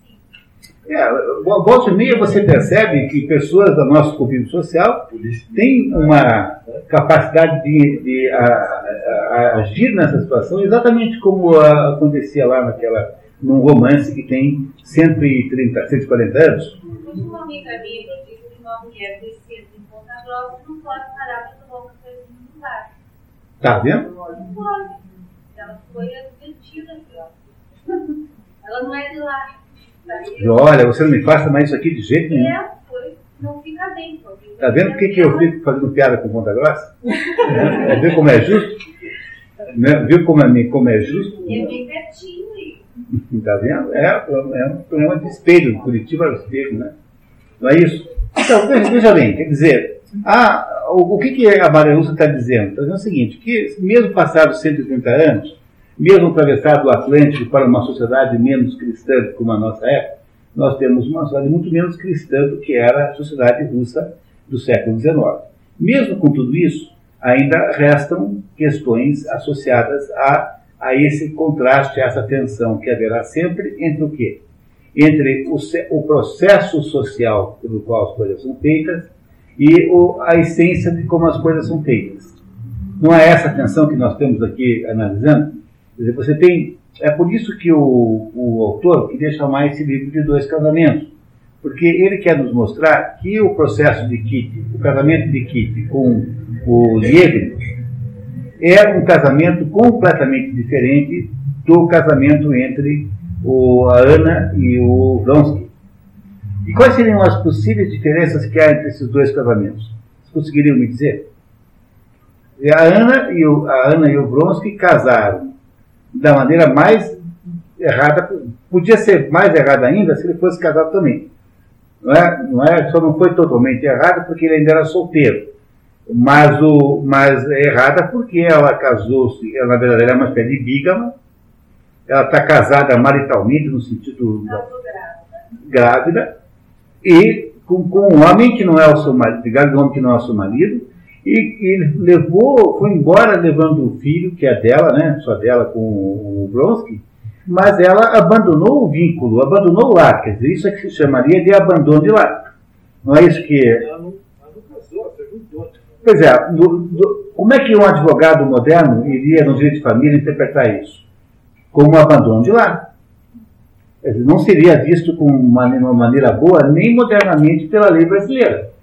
no código, né, no código é, sei lá, civil, deve estar especificado que isso chama-se abandono de lar. Ela abandonou o marido, abandonou a família.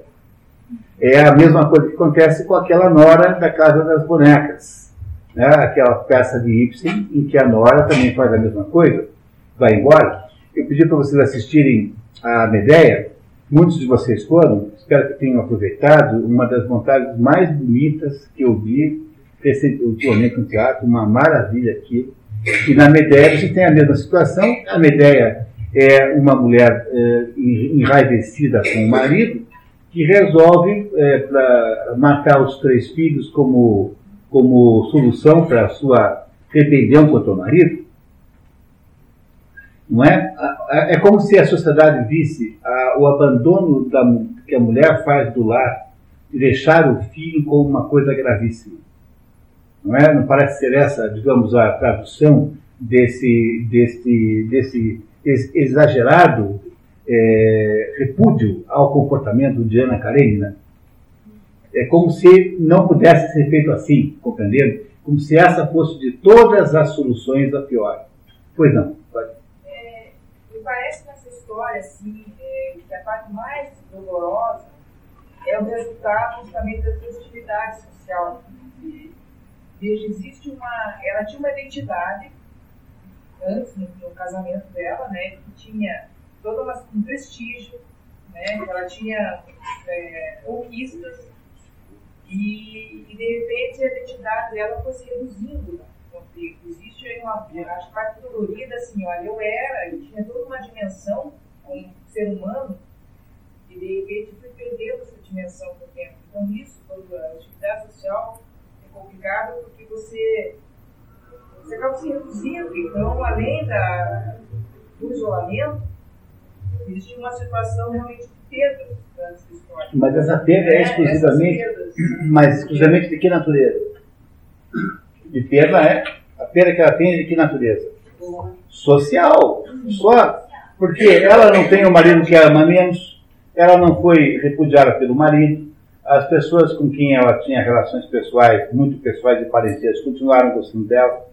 No entanto, ela é vista socialmente como alguém que não tem mais lugar, porque ela, ela era a mulher do Karenin.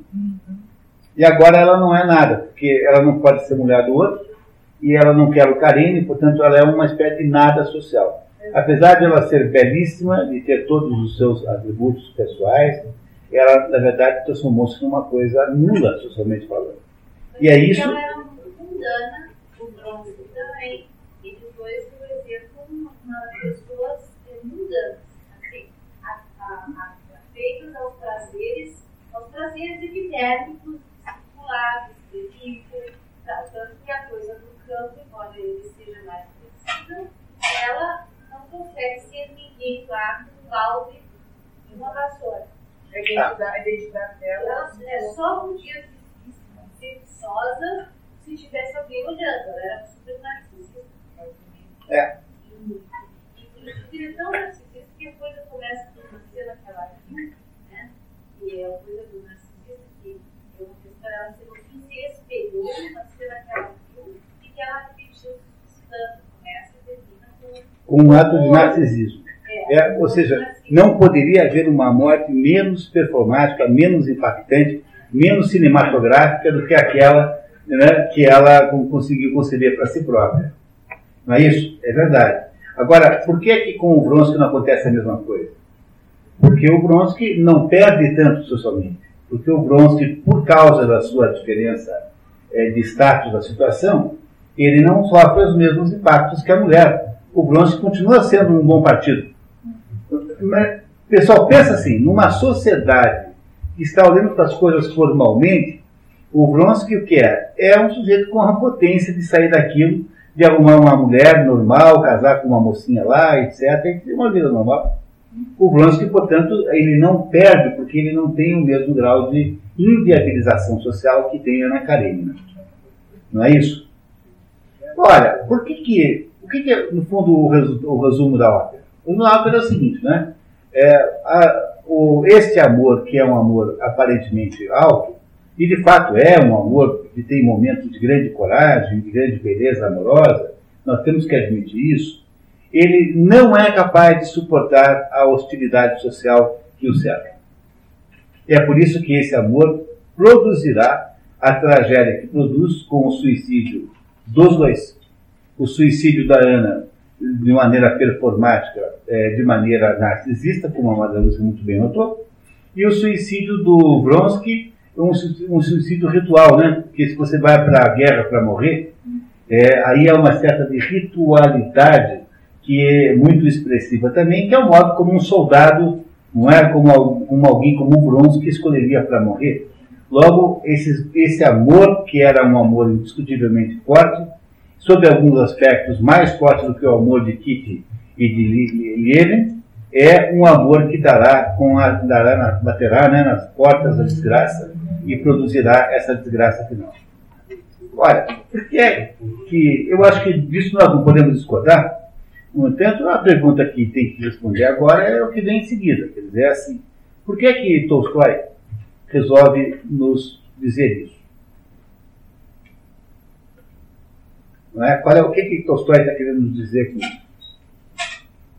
É, o que que Tolstói, o que, que, o que, que ele acha que o casamento da Kitty é muito melhor do que o casamento da Ana?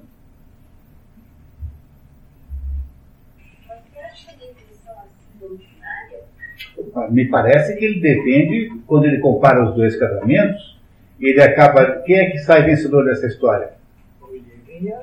É o Lievin e a Kitty que sai com a, com a vida. Né? Como é que é essa história? O primeiro casamento acaba em morte, morte dos dois. Embora a morte de Vronsky não esteja explícita, ela está implícita no, no decorrer da história. E o segundo casamento acaba em vida. Numa vida, entende como é que ele fecha o livro? Ele fecha o livro colocando aí o Lievin para fazer declarações metafísicas, né? declarações sobre a concepção do universo, cosmológica, de como é que o mundo é. Não é isso que acontece? Portanto, de acordo com o autor, alguma coisa aconteceu, alguma coisa havia no casamento da Kitty e do Lieve que não existia no outro. E essa é a razão da diferença dos desfechos. Os desfechos são completamente diferentes. E, e aí, o que, que vocês acham?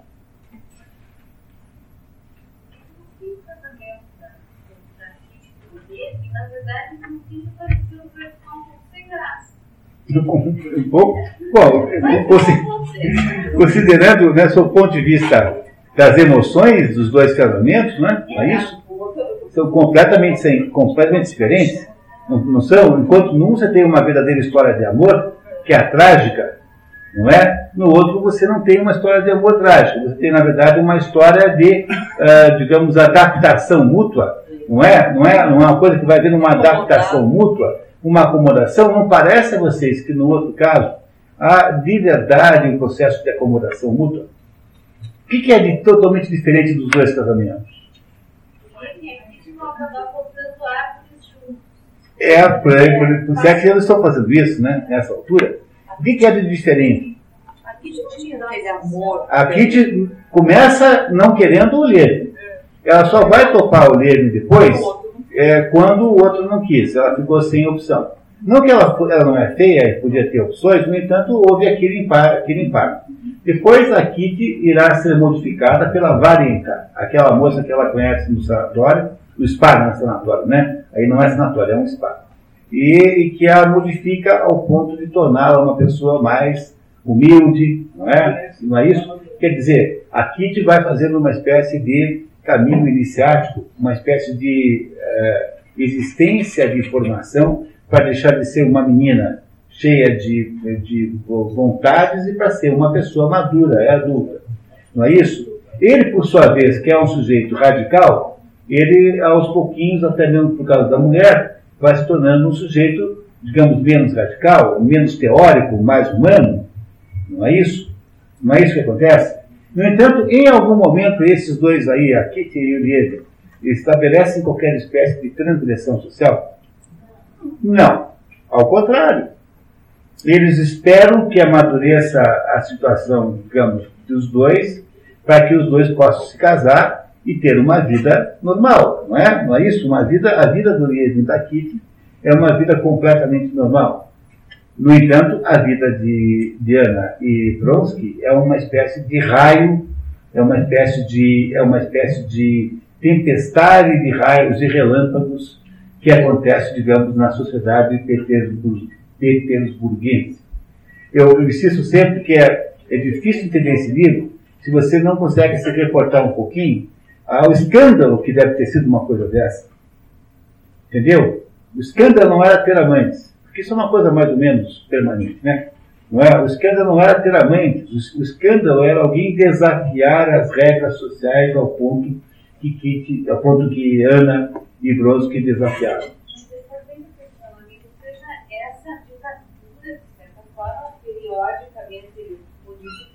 regras sociais como por exemplo em não pode. É interessante, todo mundo sabe que pode tomar cafezinho, e era 10 da manhã no bar, abertíssimo, né, no ambiente mas de algum modo gente criou alguns, alguns mitos de limites, né, e alguns deles são puramente arbitrários, como o fato de que é, o divórcio não, é, o divórcio não existe, por exemplo.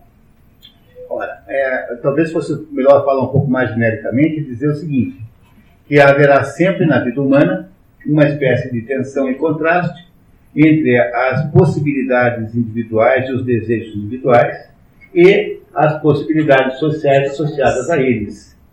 Ponto. De que modo é que haverá esta, né, de modo é que haverá esta, é, este contraste, né, é, haverá uma variação de época para época. Não é isso? Mas onde quer que você vá, haverá sempre. Quer dizer, é aquela história do problema moral, né? Ah, os defensores da ideia do relativismo moral, é, é, muito difícil você conseguir defender filosoficamente o relativismo moral, porque eles dizem assim, não, veja só, antigamente, quando a minha mãe estudava no Mar de Cabine em São Paulo, a, a, minha mãe não podia tomar banho do chuveiro sem roupa, tinha que andar, tomar banho de, de camisola. E a minha mãe é extremamente jovem, portanto aconteceu isso ontem. É? Não é isso? É a nossa mãe, tá? Você também. Ah, muito bem. É, agora, você, passados esses anos todos, você tem praias onde se pode tomar banho completamente nu. As pessoas que defendem o relativismo moral dizem assim: está vendo? Está aí provado que esse negócio de moral é completamente relativo. Porque antes era assim e agora é assado. Quando, na verdade, se você pensar bem, pensar duas vezes, refletir um pouco mais profundamente, você irá descobrir que essas diferenças de abordagem, seja, essas diferenças de codificação moral, elas são justamente a prova de que há um fenômeno permanente por trás delas, que é o fenômeno da consciência moral do certo e do errado. Ou seja, as diferenças de codificação moral, elas não são prova da relativismo, do relativismo moral, mas justamente ou do contrário, que haverá sempre um tribunal interno dentro de cada pessoa que irá dizer assim, será que está certo, será que está errado? E esse tribunal interno é uma anterior e mais importante do que qualquer outra coisa. Portanto, antes de ser um problema social, trata-se aí de uma questão pessoal, de uma questão de natureza individual, de questão moral interna. E o que nos remete aqui, remete à interpretação do livro, para uma, para uma província completamente diferente daquela que até então nós estávamos querendo percorrer. Porque o que acontece aí é que não se trata de um estudo sobre o contraste entre o que pode ser feito e o que se quer fazer, mas, sobretudo, o fato de que, pessoalmente, pessoalmente, determinadas coisas não são autorizadas. Porque mesmo que você pressupunha, que você, você pressupusesse um grande, uma grande história de amor entre aqueles dois, existem determinadas coisas associadas àquela decisão que Ana e Vronsky tiveram que não poderiam ser desprezadas ou desconsideradas desde o início. Apenas para dar um exemplo, a situação do filho do Sergei, a situação do outro marido, é? ou seja, há um universo de dúvidas morais que não está presente na questão social, que não pertence ao código social que está vigente naquela época, mas que pode-se dizer que o código social da época reflita de alguma maneira. O processo moral é sempre um processo interno. Ora, o que é que Tolstói está querendo dizer quando eu digo para vocês isso? está querendo dizer que a vida correta, a vida certa, é uma vida de natureza, uma vida em que há uma harmonia, há uma harmonia entre os seus atos e os princípios morais com os quais você os faz. Por isso que, para Tolstói, a diferença entre os dois casamentos não é a quantidade de amor, mas é a, a, a sustentação em princípios morais de, do amor de um casal e do amor do outro casal. Ou seja, o que diferencia os dois casais não é o fato de que eles amarem mais ou menos, no caso há amor nos dois casais, de alguma maneira, seguramente, mas o fato de que no caso de Kitty e, e, e ele, há uma espécie de coerência moral naquilo que se está fazendo, que não é o caso de, de, de Ana com Vronsky. Há alguma coisa que começa muito mal, e essa coisa que começa muito mal é aquele, aquela morte que há no começo, quando os dois se encontram, justamente coincidindo com aquele encontro, há o signo da morte que está presente desde o primeiro momento.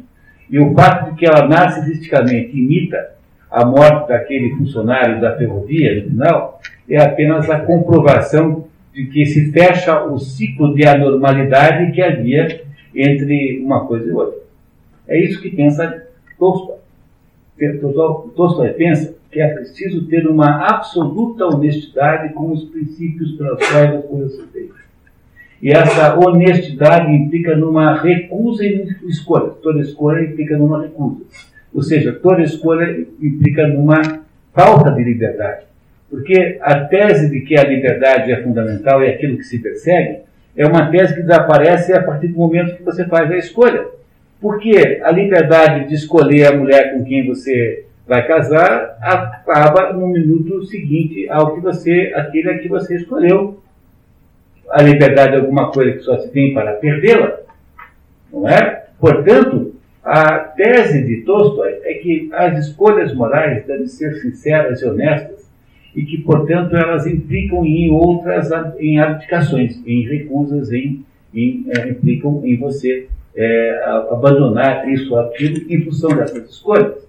O que está errado no casamento de Ana e de, e de, e de é que ele é um casamento é, indiferente aos princípios, quer dizer, é um casamento desrespeitador dos princípios que deveriam estar presentes no casamento certo, que é aquilo que está no casamento de Kit e ele.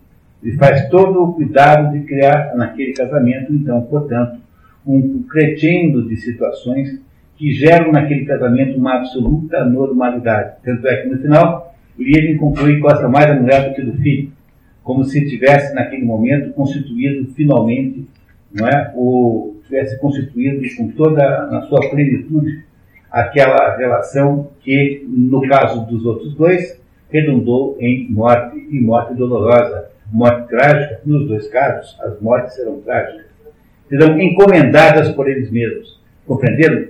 As mortes que acontecem no primeiro caso são encomendadas pelos próprios envolvidos.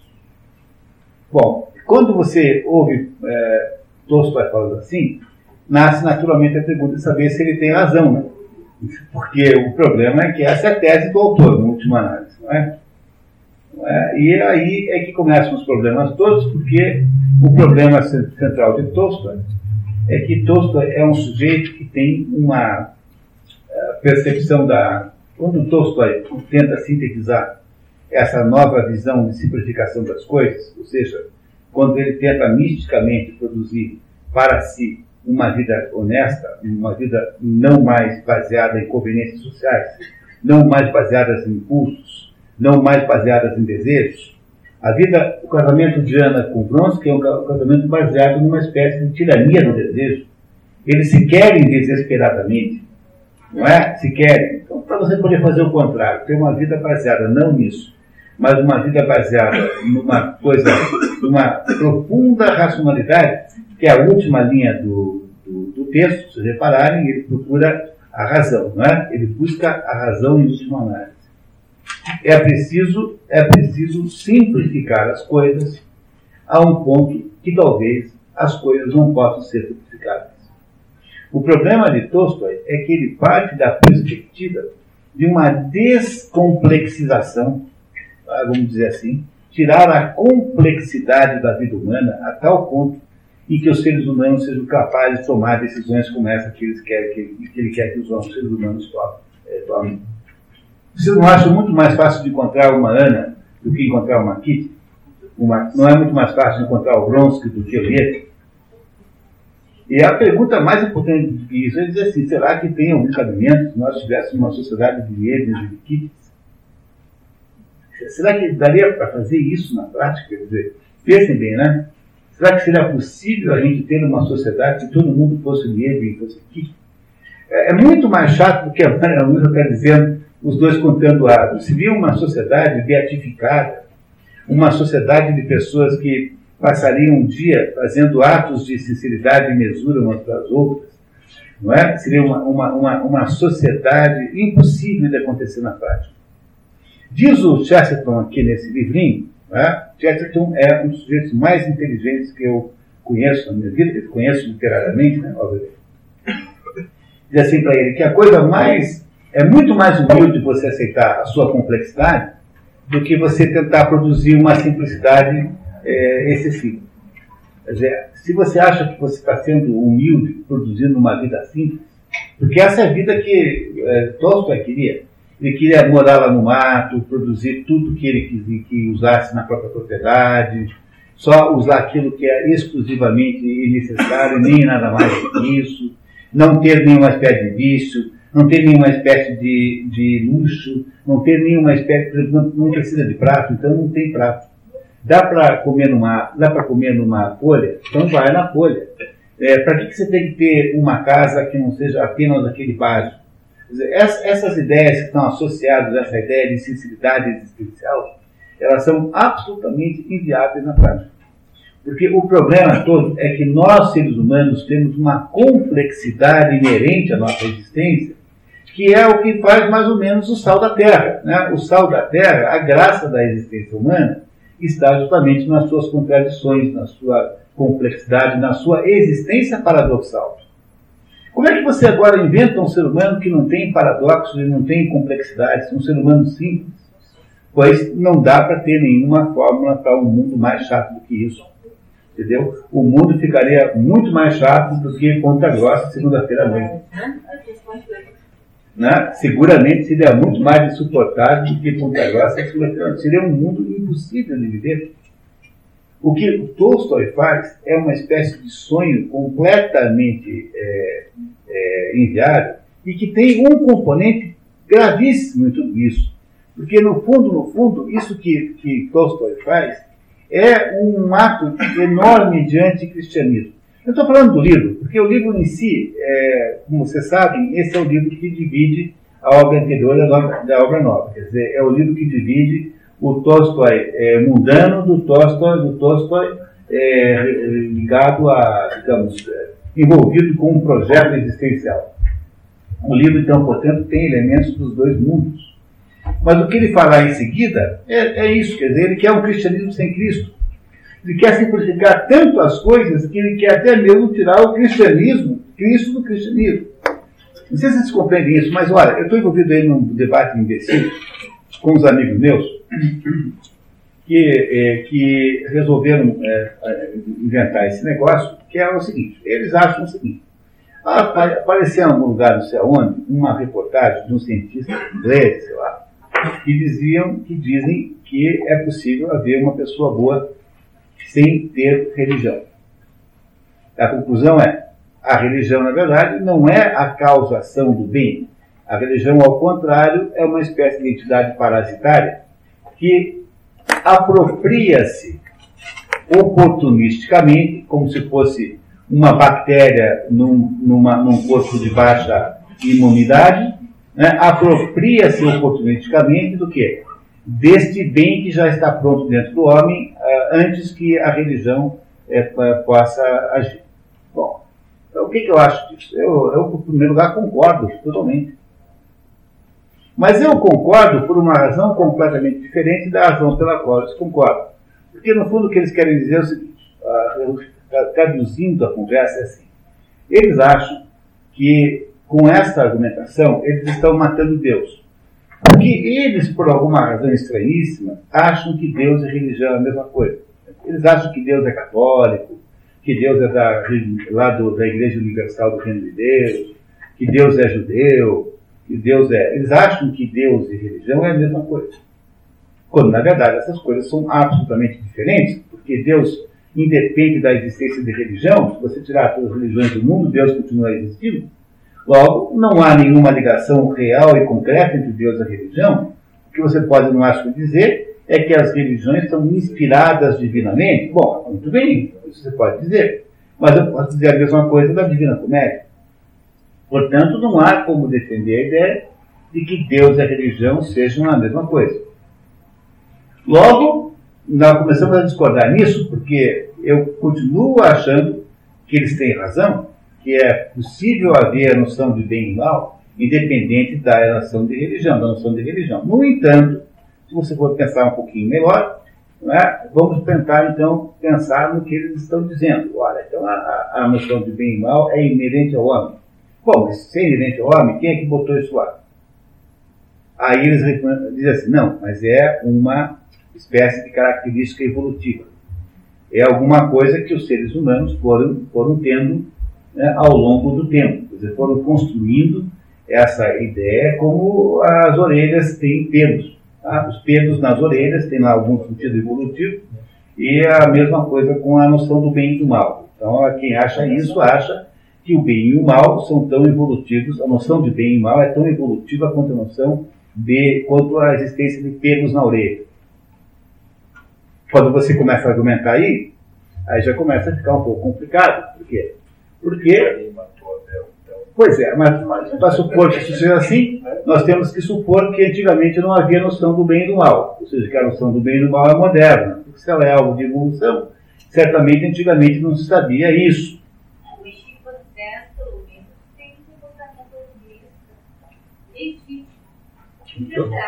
Muito bem. Há dentro dos seres humanos, há dentro dos seres não humanos, comportamentos ditos altruístas. Não há? De verdade. Tanto é que o Richard Dawkins usa esse argumento como sendo o argumento que sustenta a sua tese de que esse negócio de altruísmo não é, não é divino. O altruísmo é um aspecto geral da natureza. É assim, Richard Dawkins acha que a célula tenta manter viva o pedaço da sua origem genética. Quer dizer, como eu, como eu sou, eu sou um chimpanzé, não é? O meu filho é meu filho.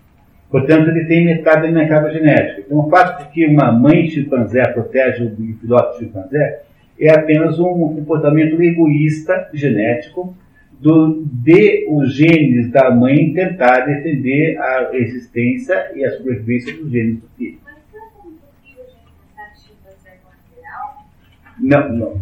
A alma depende de como é que a gente define a alma. Não, peraí, mas é assim, quer dizer?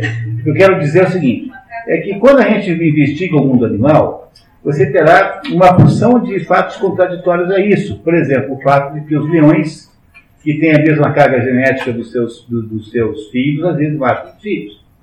É, você tem, no caso das bactérias, que são idênticas umas às outras, portanto, elas são geneticamente idênticas, elas estão brigando umas com as outras para tentarem sobreviver. Não é?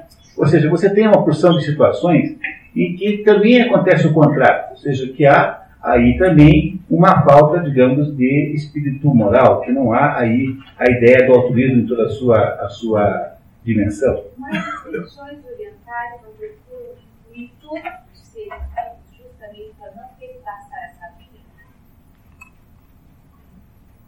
Então, você não pode matar nas religiões orientais, você não pode matar moças, que não é absolutamente nada. Não envolve algumas defeitos muito mais ou menos rigidamente.